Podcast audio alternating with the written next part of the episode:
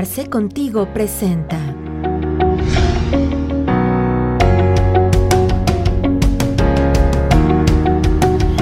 Hola amigos, sean bienvenidos a sus sesiones de Arce Contigo. Qué gusto estar nuevo, de nueva cuenta con ustedes. Y pues el tema que nos ocupa el día de hoy es bastante interesante. Creo que de las principales preocupaciones que hay actualmente en el sector empresarial. Por eso nos hemos permitido invitar a un gran, gran experto, además de un, un gran amigo y un gran especialista en estos, en estos temas. Y pues bueno, ya lo, ya lo vieron ustedes, ya lo conocen. Le doy la más cordial bienvenida al doctor Carlos Burgoa. Doctor, ¿cómo se encuentra? Muy buenas tardes. ¿Qué tal? Buenas tardes. Pues todo muy bien, afortunadamente, y pues listos para platicar del tema que ya es recurrente, ya le pienso costumbre al SAT, pero bueno, aquí estamos. Sí, sí, justamente creo que eh, la intención de esta sesión es poder platicar un poquito más de dónde viene este proceso de simulación de operaciones que la autoridad ha estado llevando a cabo. Es el as bajo la manga, es la que nadie mata en este, en este juego fiscal, porque créeme que la autoridad ha estado haciendo uso de estas facultades de manera muy agresiva para los contribuyentes y que desde mi punto de vista, y ahorita lo abordaremos en la sesión, también terminamos a veces como contribuyentes dando mucha pauta que a permitir a la autoridad que esto suceda porque no tenemos el suficiente cuidado, no tenemos el suficiente aseo administrativo para poder llevar a cabo cosas que de por sí sabemos que a la autoridad no le gustan, ¿no? Y que terminamos siendo laxos en el tratamiento y bueno, dando pie a que este tipo de facultades se realicen.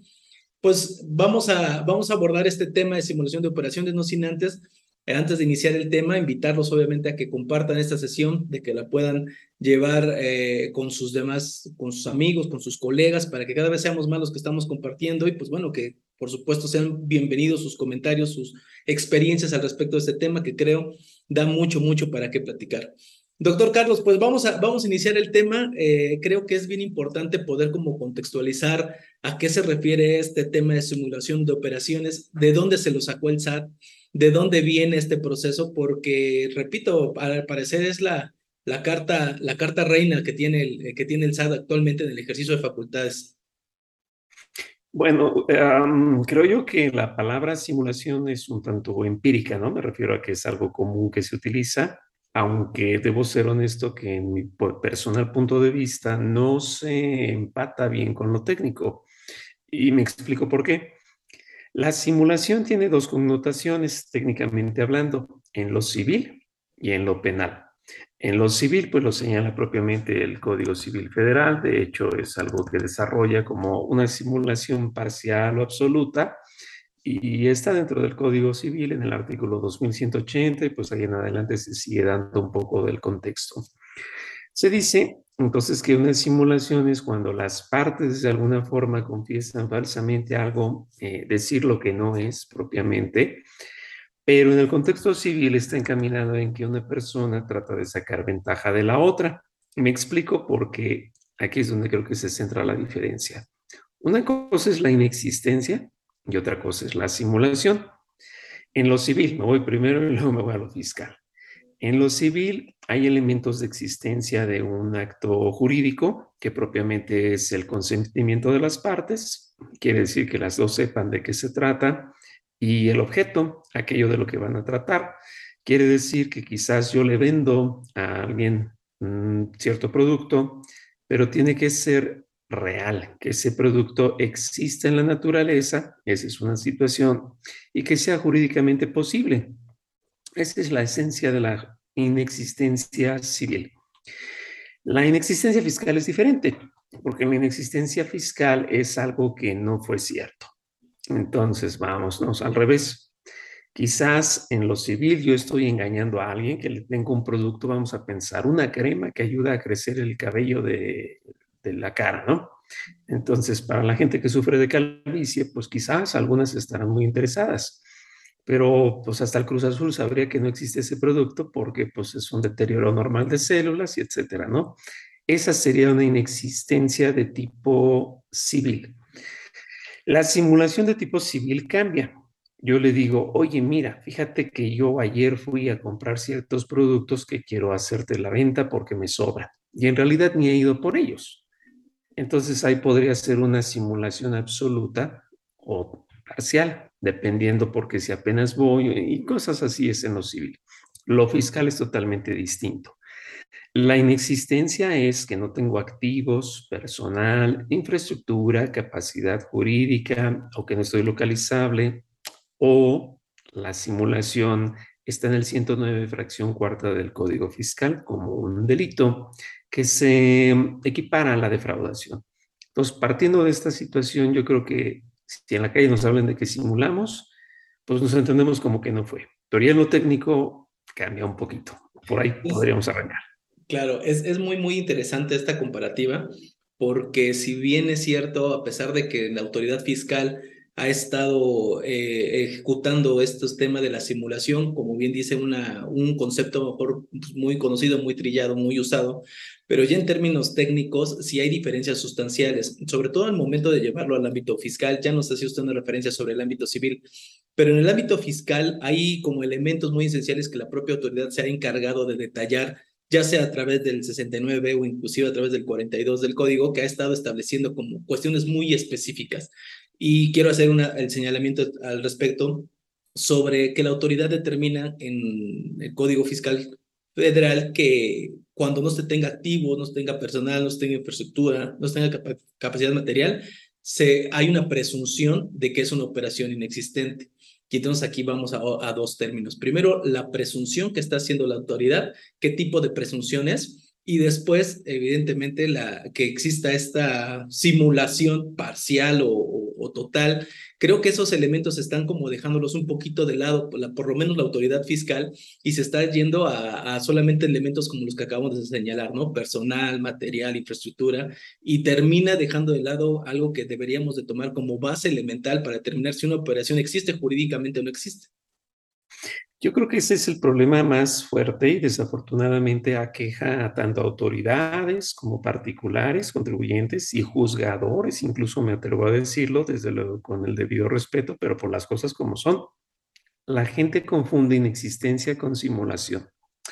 De hecho, este acrónimo no oficial de EDOS y EFOS, pues mismo lo dice, ¿no? En, empresas que deducen o que facturan operaciones simuladas pero ¿por qué me explico que no es así?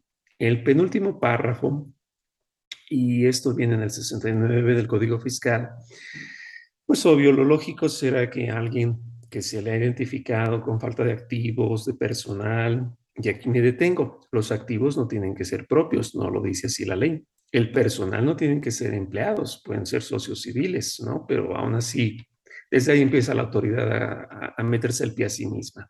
Y digo a sí misma porque eso los engaña a ella misma, finalmente lo hace valer al contribuyente. Ya que alguien sale en las listas, le corresponde entonces a los clientes hacer las veces de levantar la mano y decir, oye, bueno, pues mira, conmigo si se portó bien, yo no sé con los demás. Y bueno, trata de hacer las veces de, de acreditarlo. Y dice en este artículo 69b que llegada la auditoría, si aquel cliente no acredita lo propio pero tampoco se corrige, van a pasar dos cosas. Primero, le van a determinar el adeudo fiscal y segundo, podrían acudir con ellos como simulación. Entonces, este artículo me hace ver que la inexistencia es de tipo administrativa fiscal, pero la asimilación es de tipo penal fiscal. Y ahí sí no podríamos decir que está obligado el fisco a siempre llevar a todos a simulación, porque además de que estamos en la época de abrazos y no balazos, y esa es la política pública. Yo no he sabido de nadie que se vaya enjuiciado por estos temas. Eh, tiene que ser algo muy de acuerdo a los criterios de gravedad y pues, verdaderamente un agravio de desfalco total y descarado a la autoridad para que lo lleven a lo penal. Traduciendo en otras palabras, la inexistencia se borra con el pago, pero la simulación ni con el pago se borra diría un ex procurador, gran amigo Ramón Cabrera, para que vivan la experiencia, aún así tienen que afrontar esa, pues esa situación, ¿no? Pero ahí es donde entra pues, la reforma de 2019, si era delincuencia organizada y cosas de ese estilo, pues a la fecha no han tenido un gran cauce de acciones. Claro. Habrá también que señalar eh, para las personas que nos siguen el hecho de que este tema de, de establecer desde el 2014 prácticamente este 69 el hecho de que también esta regla se adopta a raíz también de acciones internacionales que se han estado viendo, no solamente es México quien está haciendo este tipo de, este tipo de adecuaciones a su legislación, sino también a, a nivel mundial, pues por presión internacional prácticamente de grupos como la OCDE, como la GAFI, etcétera, que identificaron en esas famosas acciones BEPS algunas cuestiones de donde se establecían que había mecanismos de ilusión o de erosión o los famosos este, esquemas agresivos de planeación fiscal que aquí los adoptamos y como muchas de, las, de, los, de estas recomendaciones BEPS que se han dado en México y las reformas que se han estado suscitando últimamente, terminan siendo un poquito tergiversadas de lo que realmente se buscaba en un principio, porque eh, no sé si coincide conmigo que terminan, inclusive en algunos puntos hasta contraponiendo lo que ya existe en una legislación, como por ejemplo la legislación civil que ya nos señalaba usted, o la, inclusive el tema penal, ¿no? Que por, también ahí la Corte, a pesar de que ha estado tratando de corregir la plana del legislador, creo que termina, termina siendo eh, muy evidente que hay cuestiones que se deberían de hacer de mejor forma, por lo menos desde la parte fiscal. Pues sí, yo lo entiendo de esa forma. Digo, sé que habrá sabios que nos corrijan en redes sociales, pero bueno, la forma en como yo lo veo es la problemática internacional se refiere más allá por aquellas empresas que realizan una operación que va tocando distintas jurisdicciones. Por ejemplo, arranca en Inglaterra, pasa por las Islas Caimán, y después se puede ir a muchos otros regímenes preferentes, los paraísos fiscales, mal llamados antes así. Y, bueno, esa es una simulación, porque de alguna forma la manufactura o lo que se esté hablando del servicio correspondiente, pues eh, se puede realizar o ya son empresas que nada más están de paso. Ese es el problema internacional que le están llevando por varias filas a la operación en el ánimo de que no sean pues motivo de, de un gravamen. Lo pongo un ejemplo paralelo en la situación migratoria. Todos los que viajamos a los Estados Unidos en avión, pues nos toca hacer la pila, pasar por el que está allá en la cabinita, que nos revisa el pasaporte y que casi nos confiesa, y si nos ve feo o si nos ve bien, de ojo azul o de ojo morado, lo que sea, que es muy distinto a los que pasan caminando en Tijuana. Entonces, pues esa es la idea, ¿no? O sea, yo tomo los caminos más fáciles en donde hay más comodidad para poder hacer lo que quiera, ¿no? La diferencia de comprar facturas, que eso es otra cosa, ¿no? Ahí ni siquiera soy yo, ni siquiera hice lo que dije, entonces, la problemática nacional es por venta de facturas, la problemática internacional es por usar caminos que, pues, si bien pudieran aparentemente ser cómodos, producen la tentación de no pagar el impuesto. Dos temas distintos. Si le preguntamos a un gringo, oye, te vendo facturas, me va a voltear a ver raro y me dirá, yo para qué las quiero, porque en su cabeza no concibe esa idea, pero bueno, así pasa. Y que justamente ahí está, o, retomo el comentario que hacía de la diferencia entre la simulación y la inexistencia, ¿no? En el ámbito internacional, justamente el tema de, estar simulando la, diversificación de la operación, llevándolo a diferentes lados para tratar de evitar la generación del pago del impuesto, del tributo, y en este caso están tratando de regular una inexistencia de operaciones porque no se llevaron a cabo, porque ni siquiera existían como tal dentro del ámbito, al menos jurídico, operacional, perdón, el tema aquí en México. Eh, desafortunadamente, al día de hoy creo que ha sido pues una de las eh, facultades pues más, más, recurridas, más recurridas por parte de la autoridad. Eh, cada vez son, son más fuertes, son más incisivas y los procedimientos terminan siendo bastante agresivos desde las facultades de, de gestión que la autoridad puede hacer a la hora de bajarte sellos, a la hora de congelarte cuentas o inclusive el propio hecho de que te te enliste en esa famosa lista negra, en, aunque sea de manera presuntiva, pues ya te está generando un perjuicio importante a pesar de que la Corte también ha decidido que, o ha, o ha establecido que no genera ningún perjuicio, que no graba el derecho de audiencia, que no atenta contra la presunción de inocencia. Desde mi punto de vista creo que es, que es distinto lo que se vive aquí afuera con los empresarios que se encuentran enlistados en esos, en esos procesos. Sí, de hecho yo lo podría resumir un poco así para todos los que nos ven. Las problemáticas internacionales que en la comunidad y los grupos a los que se adhiere México se le encarga a la legislación mexicana a ajustarse, adoptar y todo. En México, todo lo que es razón de negocios, esquemas, todo, todo eso, lo hace a base de obligaciones de forma o retenciones. Es lo único que hace el SAT. Y principalmente son obligaciones de forma como el aviso de los esquemas reportables, los avisos del beneficiario controlador, o sea, por puro aviso dice, ya la libré del SAT a nivel internacional. Pero a nivel local, los problemas que le duelen, todo lo hace presunciones, que ese es el tema del 69B. Todo lo presume. ¿Por qué? Pues porque seamos honestos, es lo más cómodo. ¿Qué es más difícil para una autoridad? Ponerse a investigar o solo señalar con el dedo para que el otro tenga que hacer el esfuerzo? Pues hasta el Cruz Azul sabría la respuesta, ¿no? Entonces, obvio, todo es presunciones como el 69B. Sin embargo, este año 2022 sucedió algo que yo lo vi hasta en especialistas, este, que de alguna forma se confunden todos, porque el 42B del Código Civil señala que en auditorías se puede hacer las veces de identificar la simulación eh, con base en la intención de los contratantes, pero todo el mundo cree que eso es la inexistencia y la respuesta es, en mi parecer, no. Porque vuelvo a insistir, una cosa es la inexistencia y otra cosa es la simulación. Entonces, si partimos de los civiles así, no es lo mismo que un contrato no exista, a que el contrato existe, pero se simuló aquello que se dijo. Es decir, yo quería vender rosas en el mercado. Las rosas existen, yo tengo mi puesto, el problema es que todavía no me las traen. Y le mentí que mañana, como siempre hace el mexicano, mañana te pago. Mañana llegan, mañana llegan, y no es cierto. Pero si hay rosas, si tengo el contrato y si tengo mi puesto, pero no he tenido dinero para irlas a comprar, eso es simular. Y la inexistencia es que yo le diga a alguien, oye, ¿qué crees? Tengo un lugar en donde es una casa auspicio que puedes tú donarme dinero. Y ahí me están dando dinero, pero la casa auspicio no existe. Entonces esas son las diferencias. Por eso es que en lo fiscal aplica igual.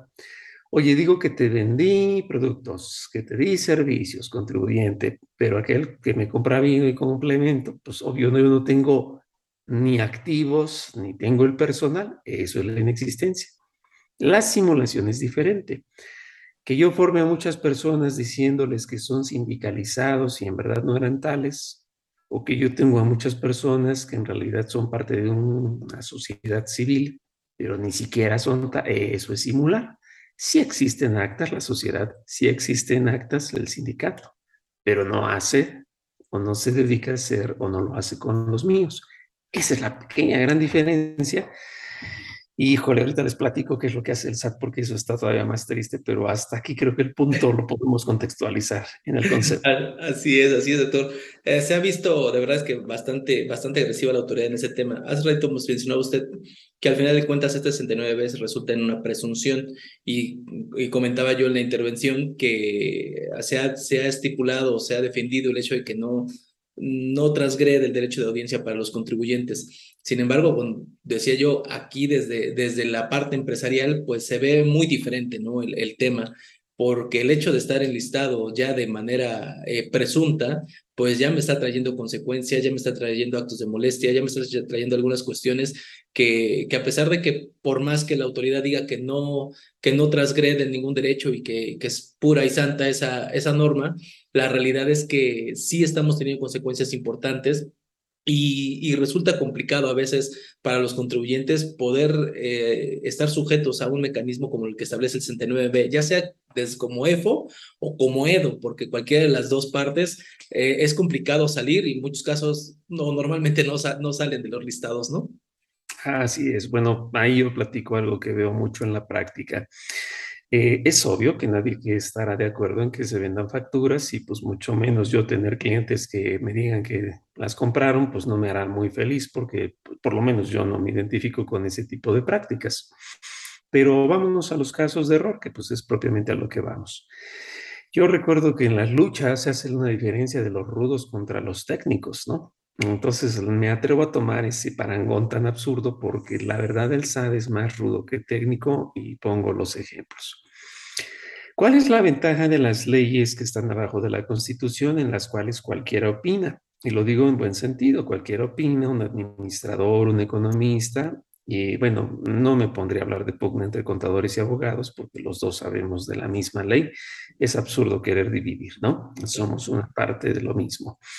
A lo que voy es que los ajenos a esta materia, eh, pues son los que pueden tener una opinión, porque las leyes son lógicas.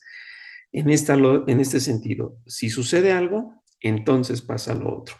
Si ganamos dinero, pagamos impuestos.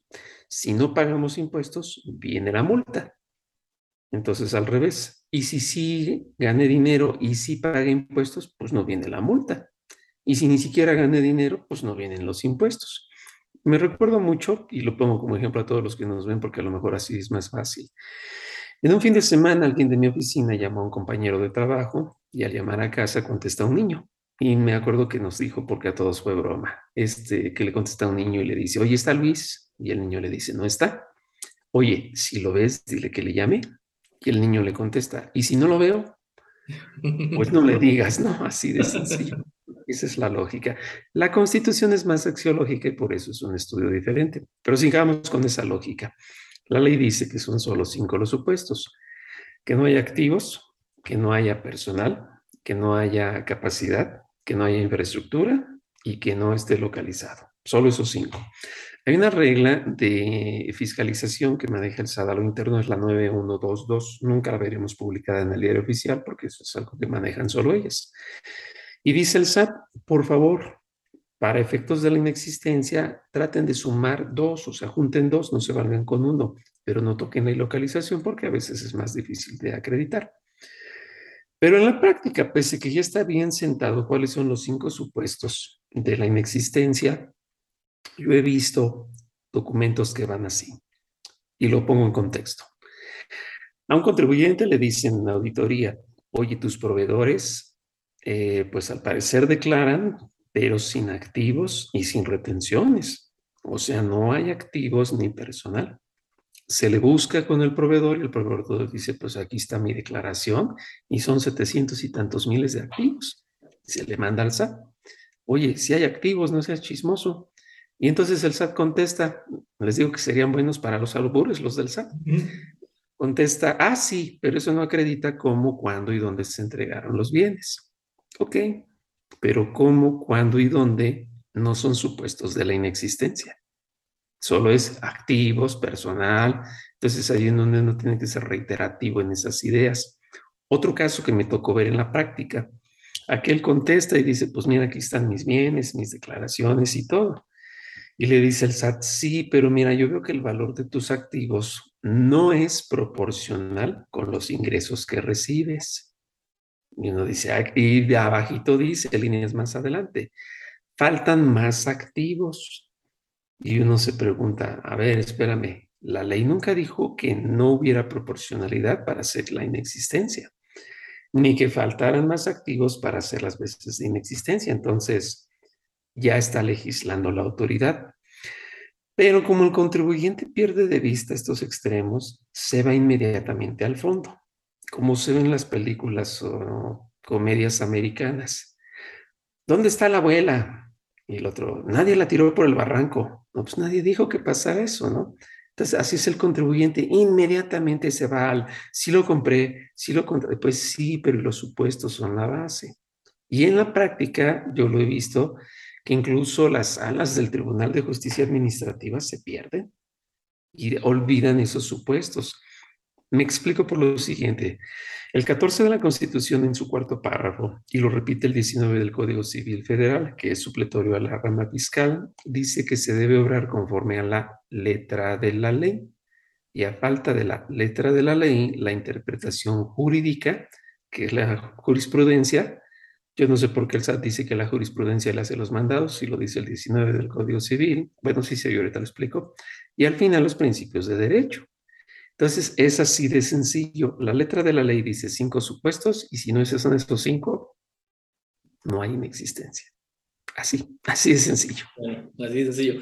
Es bien importante señalar también el hecho de, de dónde la autoridad, en, este, en el ejercicio de esta presunción del 69, de dónde toma la autoridad la información para poder determinar que existe o no existe este, la operación que se, está, que se está llevando a cabo o que se está dándole efectos fiscales. Eh, tenemos en primera instancia, evidentemente, todo, todo el tema de los FDIs, la, el, chismoso electrónico que es el CFDI, porque ahí prácticamente viene todo. Bueno, de, no de embalde ahí han salido todo el tema de estas nuevas de cartas invitación que ya hemos tratado en otras sesiones, pero además sirven para poder establecerle, por lo menos a ojos de la autoridad, que si existe o no existe una simulación. Una vez que la autoridad supone que no lo existe, la forma en que, lo, en que el contribuyente se entera de ese procedimiento, me parece que también genera muchísimos conflictos y me parece que hay una, pues una desventaja ahí para el contribuyente en términos muy coloquiales. Porque una se entera cuando ya lo subieron en la, presunción o se entera a través del buzón tributario o, de qué otro modo se puede enterar el contribuyente cuando ya tiene una afectación de manera directa y cuando la autoridad supuso que por la información que obra en su poder, ya sea a través de los FDIs o a través del propio, este, la contabilidad electrónica, por ejemplo, pudiera estar identificando o no lo que existe de esta materialidad, estos activos, este personal, esta infraestructura. A mí me parece demasiado endeble que a través de, estas, de esta documentación base se puedan estar subiendo gente o empresas al 69B, cuando en realidad, como bien dice usted, la ley no, no señala de manera expresa que tuviéramos que estar teniendo personal propio o que estuviera en relación laboral, por ejemplo, que ya me tocó ver a una, una empresa así que decía que no tenía una sociedad civil que no tenía personal propio, entendiendo que los socios trabajan ahí, o una cooperativa de producción que sucede exactamente lo mismo, o las de la ley agraria que también están en esos supuestos, y, eh, y que no tienen infraestructura cuando a lo mejor pues hay, hay rentas, hay otro tipo de, de usos de, de, que pudieran comprobar la infraestructura para poder operar. ¿No le parece que, doctor, que ahí el tema, la autoridad eh, está dejando en un estado de defensión al contribuyente al estarlo subiendo a estas listas, aunque sea de manera presunta?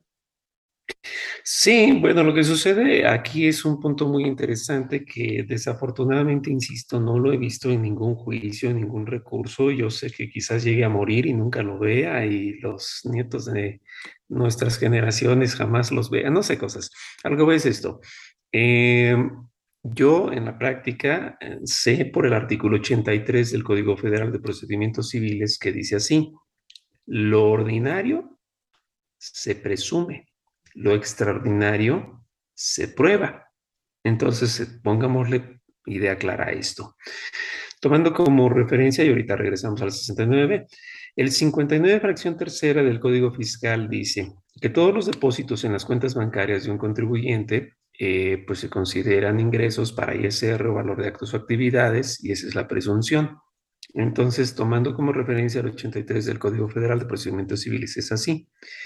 Si yo en forma cotidiana me constituí como una empresa para ganar dinero, pues es obvio que cualquier cantidad que allí vemos se presume que es algo que paga impuestos porque para eso me constituí. Si yo como empresa digo, oye, es que esto es un préstamo, entonces me corresponde probarlo. Me quedo tantito en este ejemplo porque cada que lo expongo me ha pasado más de una vez, lo digo con debido cariño, que dos o tres contadores me interrumpen y les digo, depósitos bancarios que no correspondan a la contabilidad y siempre me dicen, ¿y qué tal si es un préstamo? ¿Y qué tal si está? Sí, pero escuchen esto. La autoridad me tiene que decir por qué no corresponde a la contabilidad, porque no es el mismo monto que está registrado en la contabilidad, porque es de otra fecha. ¿Por qué no corresponde? Esa es la principal idea antes de abrir la boca para decir si es préstamo o no. Bueno, regresando con esta idea del 83, artículo 83 es así. ¿Por qué presume la inexistencia? ¿Será que yo por cotidianeidad o por condición o rutinario compro facturas? Es un mal uso de la figura de la presunción. Lo ordinario se presume, lo extraordinario se prueba, el principio ontológico de la prueba que aparece en jurisprudencia en México. Entonces, está mal, ¿no? Porque parece que yo de inmediato pues voy a tener esa práctica. Pero lo que comentamos ahorita es bien interesante y pongo un ejemplo que me pasó en la realidad. La presunción tiene supuestos para concluir, pues recordemos, ¿no? Lo que se presume. El punto es así. Imaginemos que yo me encuentro con presunción sobre presunción. Eso no se puede es tanto como que yo dijera, yo imagino que mi vecino tiene una pistola. Y como en mi cabeza me imagino que tiene una pistola, Entonces, por eso imagino que él fue y mató a lo, no sé, a lo que salió en las noticias.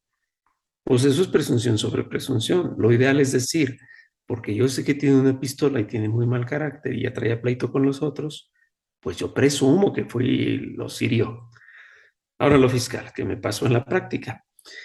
El proveedor no presentó su declaración anual en el ejercicio auditado y por eso presumimos pues que es inexistente. Ah, espérame tantito, o sea, no, no, así, ¿no? Entonces se le dijo en la auditoría a la autoridad. A ver, el ejercicio auditado, pongamos, fue 2018. Tú mismo dime, ¿en 2017 sí te presentó el anual? Si te presentó el anual, ¿traía valor de activos y retenciones? Si fue así, durante el año que no te presentó el anual, que por cierto ya se te hizo tarde para pedírsela, ¿no? Y en el año que no te la presentó, timbró nómina vendiendo sus activos o timbró, perdón, nómina con retenciones o timbró CFDIs vendiendo activos. Solo lo sabe la autoridad con base en el artículo 2, fracción sexta de la Ley Federal de los Derechos del Contribuyente. Y ante eso, jamás nos contestaron. El juicio se ganó, pero yo no vi que alguien tuviera esa delicadeza. Se ganó por otros motivos, pero no por la delicadeza de saber los supuestos de la presunción, cómo aterrizan. Y esa es la, la causa de la autoridad. Las presunciones son legales y son de hecho. La de la autoridad son legales porque los supuestos están en ley, para que no quede al juicio particular o subjetivo de cada auditor o de cada administrador. Pero nadie los pela, nadie les hace caso me recuerda el libro de Neil Donald Walsh, ¿no? Que Dios habla siempre a todos, el tema es quién lo escucha. Lo mismo, la ley está escrita, el problema es quién la lee. Eh, estaba yo leyendo recientemente ahí en un diario de circulación nacional, pues bueno, la, la eficiencia que ha tenido actualmente la autoridad para la, la, recaudación, ¿no? El costo de recaudación estaba por ahí de los 40 centavos por cada 100 pesos de recaudación, por ahí decían que el más bajo en los últimos cinco años, me parece. Entonces, eh, mucho de esto tiene que ver, evidentemente, con el proceso que está llevando a cabo, con esas facultades de gestión que la autoridad actualmente ostenta y que ha sabido llevar muy bien, al grado tal de que, bueno, eh, la recaudación pues tiene esos, esos números tan favorables. Las del año pasado, por ejemplo, ley de ingresos para la federación, se, se incrementó o se rebasó, mejor dicho, el presupuesto que estaba planteado y pues bueno, ahora con estos costos tan bajos de recaudación es justamente por esto, porque la autoridad pues ya tiene información en su poder, información muy valiosa que le está dando un, un uso pues completamente este, fiscalizador para los contribuyentes y que les está dando muchísimo resultado. Eh, desafortunadamente, el tema es que en muchas ocasiones, de manera eh, arbitraria, se hacen este tipo de planteamientos hacia los contribuyentes y terminan siendo afectados de manera, de manera importante. Eh, creo que un tema que podríamos o que deberíamos abordar en esta sesión, doctor, es el hecho de saber a pues, las personas que nos siguen cómo, cómo pudiéramos evitar o reducir el mayor número posible el, el hecho de que poder estar en un supuesto de presunción. Yo sé que hay muchísimos, presunción de operaciones inexistentes, hablando específicamente, porque yo sé que hay muchos elementos que están ahí alrededor, pero ¿cuál sería por lo menos una columna vertebral para estar en estos supuestos? Antes yo veía eh, cuando comenzó este tema del 69B, por ahí decían las empresas que se dedicaban a vender facturas, ah, da de alta a una persona. Y ya con eso estábamos del otro lado. Ah, da de alta las computadoras. Y era una constructora, ¿no? Pero daba de altas computadoras, ¿no? Ese tipo de cosas al día de hoy pues, ya no, no son suficientes eh, para la autoridad. Termina siendo, la verdad es que algo, algo muy elemental que la autoridad ya no considera como para poder palomear el hecho que tenga activos, que tenga personal, o sea, eso, eso ya no funciona. es una empresa que verdaderamente está dedicada a lo que es, a generar su negocio, a generar riqueza a través de su actividad, eh, está sujeta desafortunadamente a los mismos procesos que los tuviera un EFO que per se se dedica a este tema. Entonces, ¿qué es lo que pudiéramos como poner sobre la mesa a efectos de que sepamos cómo blindar un poco nuestra operación y qué hacer en, en estos casos de que la autoridad, pues bueno, no estar tan a la vista en el sentido de que pueda emitir una presunción de estas del 69. Ok, bueno, la cosa sería así. Eh, la gente en México, y me incluyo, pues un mexicano, eh, lo hace todo de salivita. Creo que por ahí pues, podríamos comenzar. Si vamos a contratar con un cliente o vamos a dar servicios a alguien más, pues lógico es que siempre esté el documento, primero por seguridad y segundo, pues por la llamada materialidad. ¿Por qué se le llama materialidad? Por los ámbitos de validez, que es el personal, material, espacial y temporal. En los juicios a veces piden acreditar la personalidad, el SAT pide acreditar la materialidad. Pero bueno, ese sería uno de los primeros, tenerlo todo bien documentado. Pero en segundo lugar, saber que todo hace un eco. Me pongo a pensarlo con detalle. En una clase que en una ocasión me tocó dar con un grupo, alguien me decía que a colación de todas estas cuestiones que se dieron, cambios con el famoso teletrabajo, pues que hay mucha gente que está en teletrabajo. Y yo le dice notar, oye, pues es justo que se actualicen los contratos. ¿Por qué? Le digo, pues, si se te, al ratito se te accidenta alguien en casa, ¿cómo vas a acreditar que es verdaderamente un accidente de trabajo no? Si nunca le cambiaste la modalidad. Segundo, ¿qué le vas a decir al IMSS? ¿Va a calificar o no como un accidente de trabajo para que te cambie la prima de riesgo? Tercero, ¿con qué responsabilidad y cómo vas a hacer la deducción de la parte de la eh, electricidad y el Internet si no tienes el contrato? Porque obvio el recibo está a nombre del trabajador. Entonces ese es un primer elemento, tenerlo todo. En otra ocasión, ya tiempo atrás, me decía un cliente o un ex cliente que pues andaba inquieto con que esta cuestión que conocemos de materialidad y dijo, ya conseguí a alguien que me va a dar una factura de cuando todavía en papel de las no canceladas para que por ahí me vaya a facturar equipo de oficina y con eso ya la tenemos. Oh, le dije, qué buena idea, pero se te olvida algo. Si te van a dar un documento que supuestamente te vendieron equipo de oficina. La pregunta es, ¿lo depreciaste en todos estos años? Es decir, ¿hiciste la deducción? Porque si no, pues solo te estás dando un balazo en el pie. Entonces, ese es un punto, que haya eco en todo. Si yo tengo una marca, si yo tengo un libro, si yo tengo, es mi caso, ¿no? Yo tengo esto, entonces todo tiene un eco porque tarde o temprano todos tocamos la puerta de otra autoridad simple y sencillamente, ¿no? Yo tengo la necesidad de a lo mejor ocupar en un, domicilio que me lo rentan, que antes era casa y ahora es oficina, el uso de suelo es importante. Todo eso va dando robustecer lo que es. Más allá de tener activos personales, o sea, por aquello que me salen con que no es suficiente, pues bueno, habrá que ver, ¿no? ¿Qué pasa? Pero bueno, con eso vamos. En una, en una, charla que teníamos con un cliente también recientemente me decía, bueno, yo le comentaba justamente el tema de documentar sus procesos tanto de contratación de clientes como de proveedores. Y me decía, oye, pero este, ¿a poco de todos mis clientes debo de tener contrato? Eh, yo, yo comentaba en ese momento, bueno, de preferencia sí, aunque creo, y no sé si comparta conmigo ese punto de vista, tiene que ver mucho también el tema del control interno que tú mismo vayas generando. O sea, los elementos, porque se vuelve de repente complicado si tienes un volumen muy grande de clientes, pues que con cada uno de ellos tengas eh, que hacer forzosamente las formalidades como tal, escritas como tal de un contrato. Entonces le decía a esta persona, bueno, ¿qué dice tu control interno? cuál es tu procedimiento de captación de clientes, cuál es tu proceso comercial y eh, a lo mejor propiamente en el control interno se puede especificar hasta dónde eh, o a partir de qué montos o qué características, qué perfil de cliente es el que va a requerir contrato. Y creo que también el hecho de poder dar ese soporte del por qué, porque en la ley no se especifica como tal, este, dar ese soporte del por qué lo operas así, te va a dar también elementos para poder demostrar la autoridad. Yo digo, tenemos la oportunidad de, por ejemplo, atender a dos empresas que se dedican a la, a la industria minera, al mantenimiento de la industria minera. Y los procesos que lleva uno y los procesos que lleva otra son completamente diferentes. No podríamos tenerlos eh, como una cajita cuadradita perfecta para los dos. Cada uno tendría que adaptar sus procesos para dar el cumplimiento que a ellos les aplica. No sé si, esté de acuerdo conmigo en que la autoridad no te va a decir si, si a qué clientes les tienes que generar contrato o a quiénes no. Más bien tendríamos que atender a un proceso, eh, digamos, a cierto punto hasta elemental o natural de tu propia operación. Efectivamente. De hecho, esto es bien interesante porque el contrato, tal cual lo escucho, digo, a reserva de conocer siempre mayores detalles, eh, como que raya hasta con el REPSE, ¿no? Por aquello de las personas que van a ingresar y a lo mejor tienen que ingresar con un gafete y dentro de ese contrato tendrá que hacerse un anexo de quiénes son los nombres de las personas que ingresan Primero, por seguridad propia, ¿no? De que no vaya a ser alguien colado que a lo mejor se me quiera robar el material, lo que sea. Y segundo, el que me da mis servicios le da servicios a 20 empresas más. Y si él no paga sus cuotas con las reformas laborales, ahora yo soy responsable solidario, pero de todos.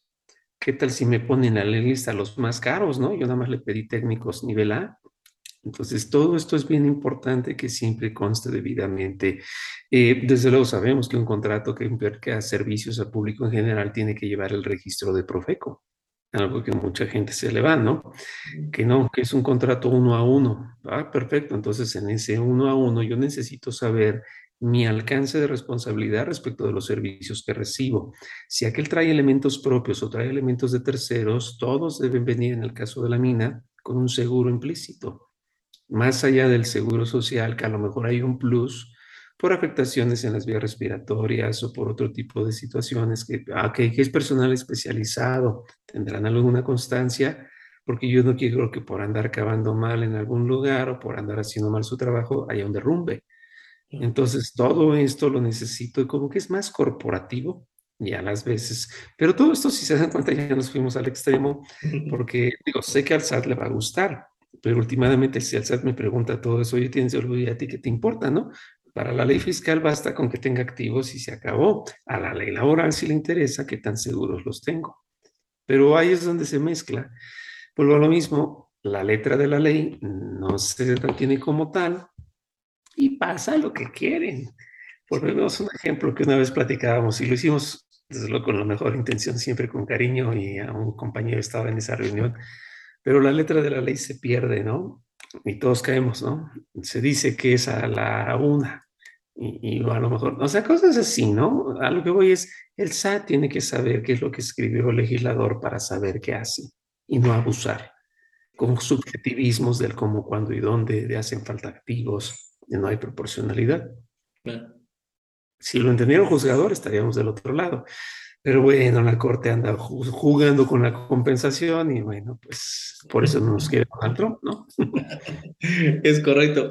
Hay un tema ahí bien interesante cuando se inicia un proceso, por ejemplo, para presumir o hacer la presunción en el tema de operaciones inexistentes, el famoso cuestionario que solicita la autoridad a los contribuyentes para este tema. El cuestionario más o menos 26 preguntas, que es como las iniciales.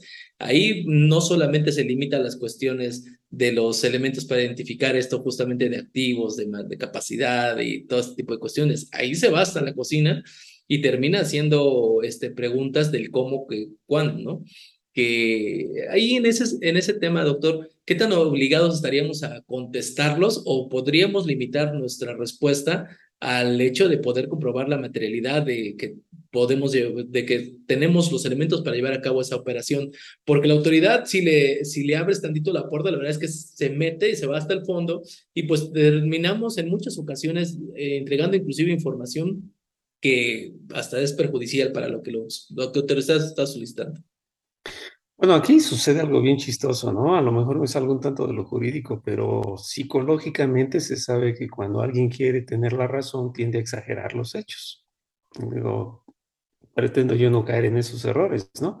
Pero el niño llega llorando con la mamá, no, pues es que mi hermanito me pegó, ¿no? ¿Cuántas veces lo vi yo de chico? Y se hacen una historia grandota y en realidad no fue, pero el niño quiere convencer. Y lo mismo los trabajadores, ¿no? Al tiempo, yo lo vi compañeros de trabajo cuando estuve en empresa. No, es que él me dijo, no fue tan grave. Entonces, a lo que voy es, si como contribuyentes sabemos que la autoridad lo va a exagerar con tal de tener la razón, así como las mentiras, ¿no? De que todo el mundo, es que me gritó, me tiró el expediente, me lo dijo, o sea, no es cierto, no fue tanto.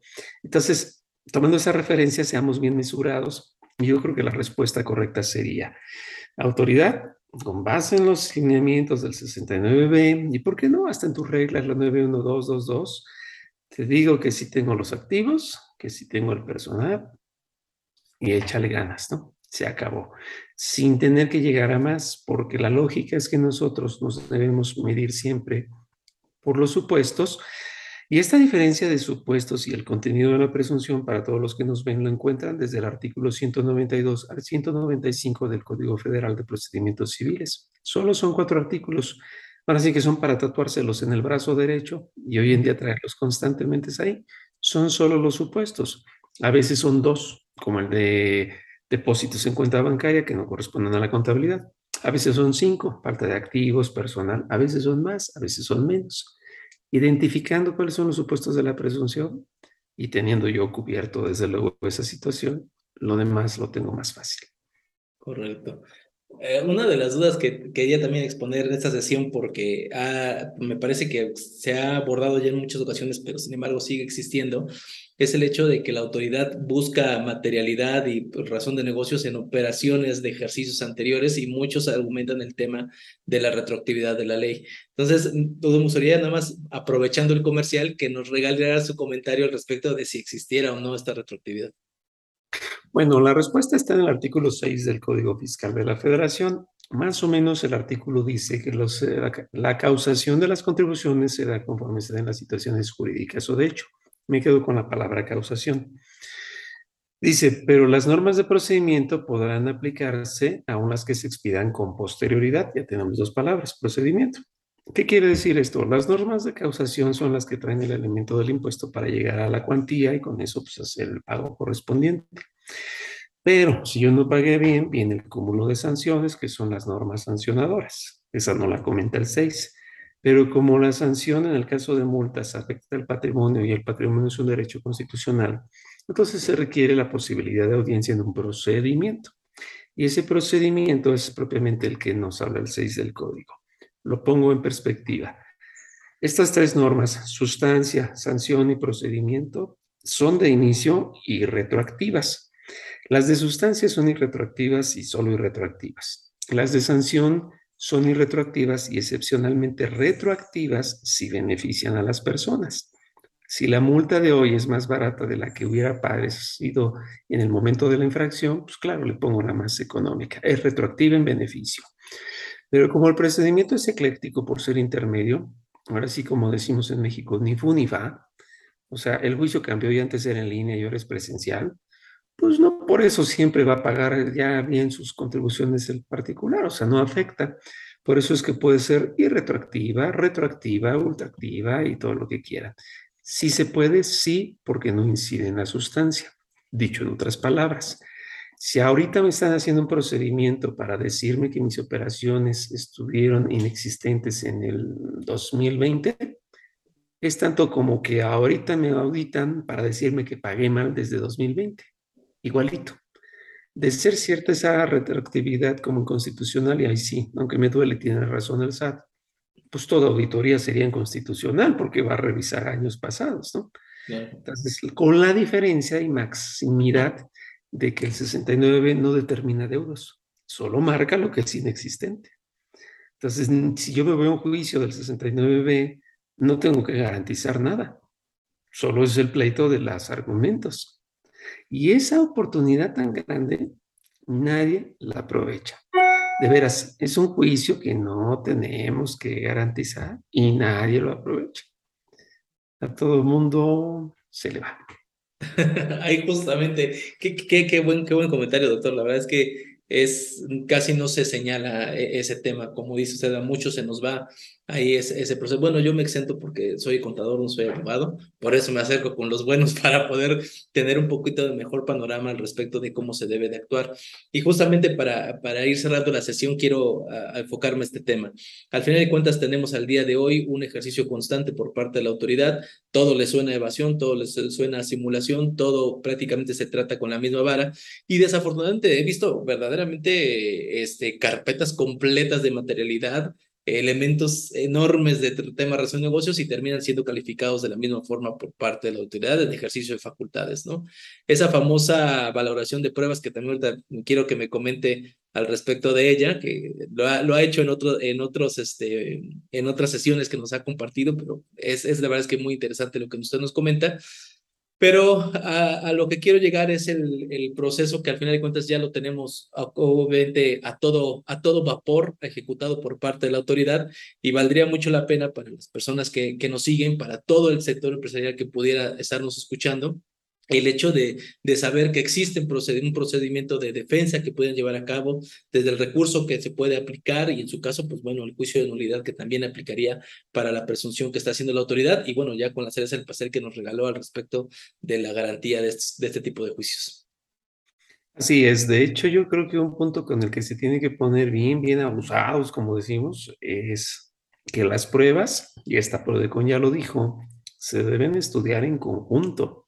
Yo daría dos referencias importantes para lo que nos ven. El 197 del Código Federal de Procedimientos Civiles dice que las pruebas se deben estudiar unas en frente de otras, como armar un rompecabezas.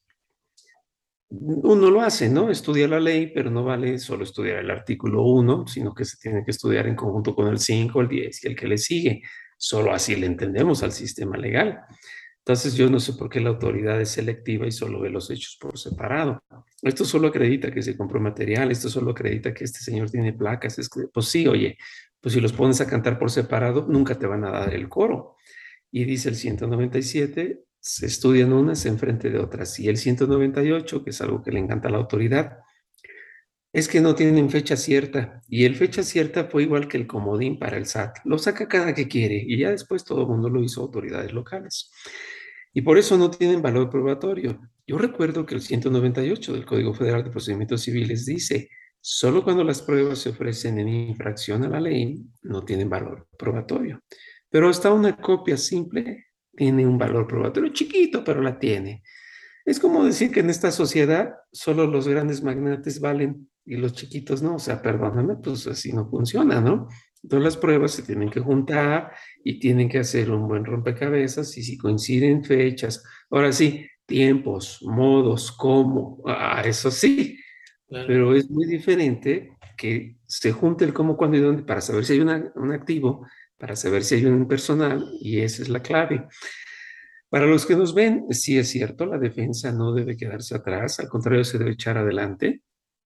Ya lo platicábamos hace un momento. Lo malo de alguien que sale en las listas es que nunca sale. La ley no dice cuánto tiempo va a estar ahí. Y lo expongo por lo siguiente. Alguien que está en las listas no puede tener sellos para facturar. Y si no puede facturar, no puede ejercer el comercio. Y si es persona física, ya se murió en este país. Porque les aseguro que entra a la cárcel, sale y sigue en las listas. Entra al buró de crédito, sale y sigue en las listas porque ni muerto sale de las listas y eso nos lo debe la legislación. Yo lo he expuesto en algunos juicios, pero necesitamos exponerlo todos para que pase. Ok, correcto. Doctor, el tema creo que fundamental también en este, en este proceso es la entender el procedimiento, cómo camina el procedimiento administrativo fiscal con el procedimiento penal al inicio de la sesión usted hacía la, el, señalamiento sobre la simulación civil, la simulación penal y la simulación que ahora tenemos en, este, en esta sesión que estamos abordando. Vale mucho la pena y me gustaría escuchar de sus comentarios al respecto de qué pasa cuando la autoridad, ya una vez que está determinando presuntivamente la simulación o que, pues según los elementos que ella eh, o que recibe por parte del contribuyente no comprueban eh, la existencia de las operaciones, que normalmente eso es lo que sucede, ¿en qué momento la autoridad puede pasar de este proceso administrativo hacia un proceso penal eh, en aras de, obviamente, establecer alguna denuncia, alguna formular querella en, en contra de un contribuyente y cómo afecta en este proceso administrativo de la parte, de la parte penal? Bueno, en lo penal yo no lo he visto que hayan hecho tanta fuerza. Digo, mucha gente se espanta, pero no he visto que lo lleven a cabo. ¿Por qué? Porque la clasificación o la calidad inexistente fiscal, que es meramente administrativo, puede ser aún por actos aislados. Pensémoslo así. Una empresa compró dos facturas en diciembre y este grupo pues lo vendió por mucho tiempo, durante muchos años pero ese por dos facturas pues ya va a estar marcado y tiene que pagar.